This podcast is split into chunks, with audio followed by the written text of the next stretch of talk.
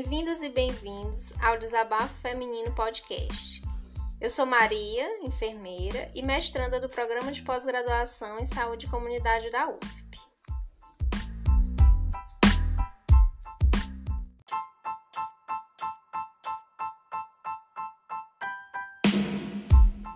Sejam todos bem-vindos. Eu sou Iraci Neta, enfermeira e mestranda do programa de pós-graduação em Saúde e Comunidade da UFP. Quero lembrar a todos que nossos episódios são gravados semanalmente, não percam.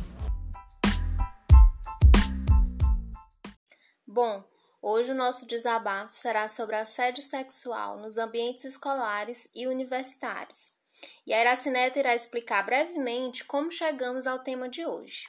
Esse é um tema que venho estudando ao longo do ano para uma pesquisa do mestrado e que chama a atenção pela proporção que vem atingindo e por apresentar a mulher como a principal vítima. Pois bem, para falarmos sobre o tema de hoje, vamos contar com a participação muito especial, uma convidada que a gente já estava querendo trazer no podcast.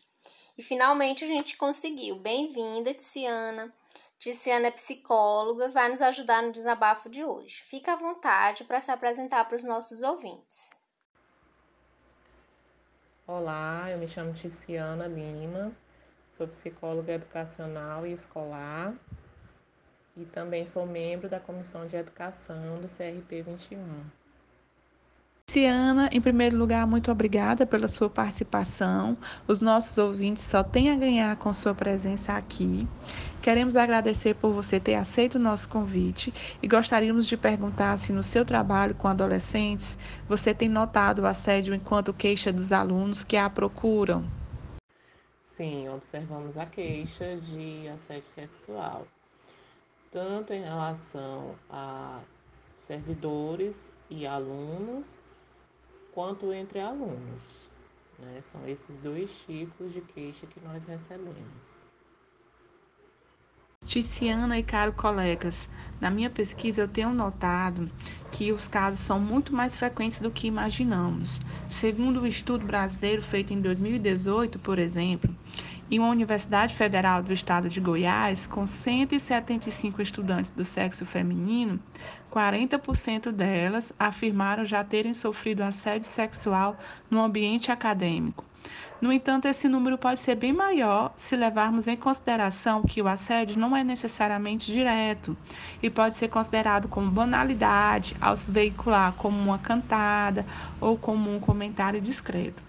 Portanto, apesar do número alarmante de casos, ainda existe uma dificuldade na identificação desses atos de assédio. Sim, Iraci, com certeza. É, a gente entende, então, é, que na escola são reproduzidas né, essas relações de poder da hierarquia de gênero, que é justamente essa cultura né, que, em resumo, é, faz com que meninos sejam criados para serem ousados, né, para serem invasivos em relação às meninas, né?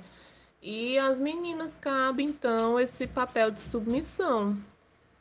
Então essa é a base da, da questão do assédio sexual, né? O fundamento do assédio sexual é justamente o sexismo. Daí então a gente vai ter como consequência o que você colocou, a naturalização né, da, das piadas, das cantadas, que sempre quando, quando esse comportamento ele é confrontado, há então essa, essa explicação de que se trata de uma brincadeira, né? No entanto, é uma brincadeira que, que causa constrangimento.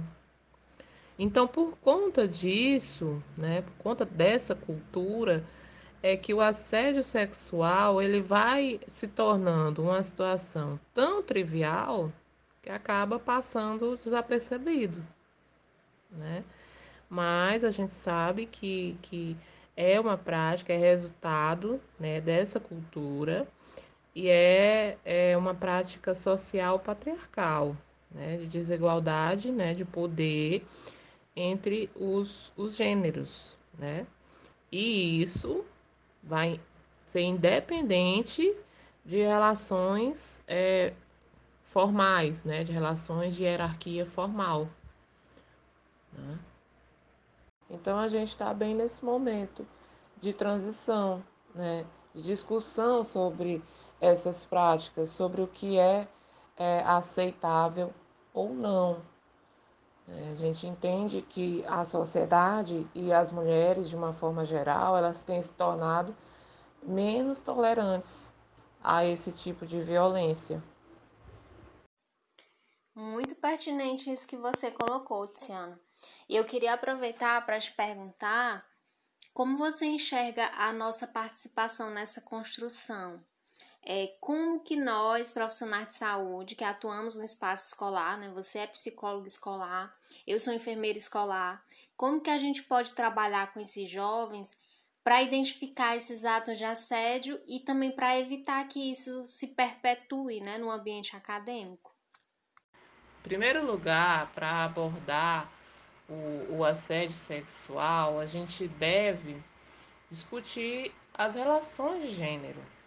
Isso é muito importante, né? A gente parte do princípio que a causa deste comportamento é, é a hierarquia de gênero, né? O poder da hierarquia de gênero. Então, se faz muito necessário esses momentos de reflexão e de discussão junto aos alunos. Né? Eu não posso conceber é, que a, o combate ao assédio sexual é simplesmente a identificação do agressor e a punição desse agressor. Né? A gente sabe que, que esse agressor ele, ele tem essa influência né, da, da nossa cultura, então ele não é alguém que tem um desvio de caráter ou que tem uma patologia. Né? Então, é, discutir né, para que esses novos comportamentos sejam é, incorporados né, é muito importante. Depois disso, é, eu acredito também, outra barreira que a gente encontra é a violência institucionalizada, né? O tratamento que é dado, né? Que muitas vezes revitimiza a, a aluna, né? Então, isso também deve ser combatido dentro da instituição, dentro da organização. Quando a denúncia é realizada, né, primeiro a gente tem que, que orientar realmente, né, nesse momento de discussão, é, é orientar é, sobre o que de fato se trata de um comportamento de assédio sexual. E quando essa denúncia ela vem a ser realizada, é muito importante o acolhimento, né, que essa vítima ela encontre um ambiente acolhedor, né? E por que isso, assim? Porque, porque depois da denúncia a gente sabe que, que existem muitos, muitas situações que vão, vão levar a um novo sofrimento, né? Uma revitimização. Por exemplo, a primeira coisa, a culpabilização da vítima. Quando se procura uma explicação para o que aconteceu, a gente já, já espera por isso, a gente até orienta, né, a, as alunas nesse sentido, para que ela espere, né, para que ela se prepare para esse tipo de, de consequência, né. Então, primeiro, é, vem uma contestação, ah, é, não se expôs ao risco não, estava andando sozinha na rua à noite, né, ela bebeu, né, ela tava de short curto, ela tava rebolando, tava dançando funk, ou seja, provocou, né, sexualmente. Ela realmente é, é, demonstrou que não queria, né? É, se também não há violência física, as pessoas contestam, né? Porque na nossa cabeça, no nosso entendimento, no conceito que a gente tem ainda, né, sobre, sobre violência sexual, quem é o agressor? O agressor é uma pessoa desconhecida, é, o agressor é uma pessoa que usa de força física, né, e a, a vítima ela resiste, né? Ela grita. No nosso imaginário é dessa forma ainda. Então, quanto mais a situação de assédio ela se distancia disso, quer dizer, o agressor é uma pessoa conhecida, o agressor é uma pessoa com quem eu me relaciono, né? Não houve é, é, violência física, não houve um, uma demonstração de resistência desesperada por parte da vítima. Quanto mais se distancia do nosso imaginário, mais a gente tem resistência, né? Em, em acreditar que se trata de uma violência sexual. Então, é como se o agressor ele tivesse que ser é, um monstro desconhecido para a gente conceber que aquela vítima passou por uma situação de violência sexual. Então, tudo isso é, é é necessário, são cuidados necessários que a gente já prevê né, que vai acontecer é, para quando a gente trata desse assunto. Né? São cuidados extremamente necessários. E se a gente puder também evitar esse tipo de julgamento, né, discutir essas concepções com os alunos, a gente vai ter então é, todo esse percurso de, de combate à violência sexual é muito bem é, delineado. Ticiana, é, você tocou em um ponto que eu considero extremamente relevante para essa discussão, que é esse tipo de pensamento na sociedade que ainda insiste em culpabilizar a vítima pela violência sofrida, né? E sempre tentando justificar o comportamento violento do agressor. O que não faltam são justificativas, né? Como você bem colocou na sua fala. E a gente vê isso em todos os casos, né, que vem à tona de, de violência contra a mulher, os casos que apareceram na mídia recentemente.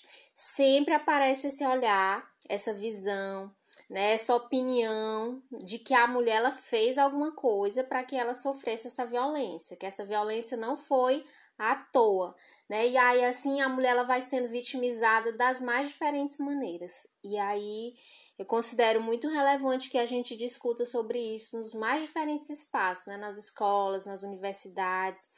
É, eu fico muito feliz assim, na gente trazer esse assunto para o podcast com uma pessoa que entende do assunto como você, porque eu tenho certeza que vai acrescentar muito para os nossos ouvintes. Ticiana, infelizmente nosso tempo está acabando. Queremos agradecer novamente pela sua disponibilidade e o espaço está aberto para fazer suas considerações finais. Eu que agradeço o espaço né, e a oportunidade. Muito obrigada. Foi um prazer participar do podcast de vocês. Bom, pessoal, o episódio de hoje fica por aqui. Agradeço a todos pela paciência e companhia de sempre. Um grande abraço. Obrigada pela atenção e nós seguimos em busca de mais informações na defesa da mulher contra qualquer ato de violência. Um forte abraço a todos e até a próxima.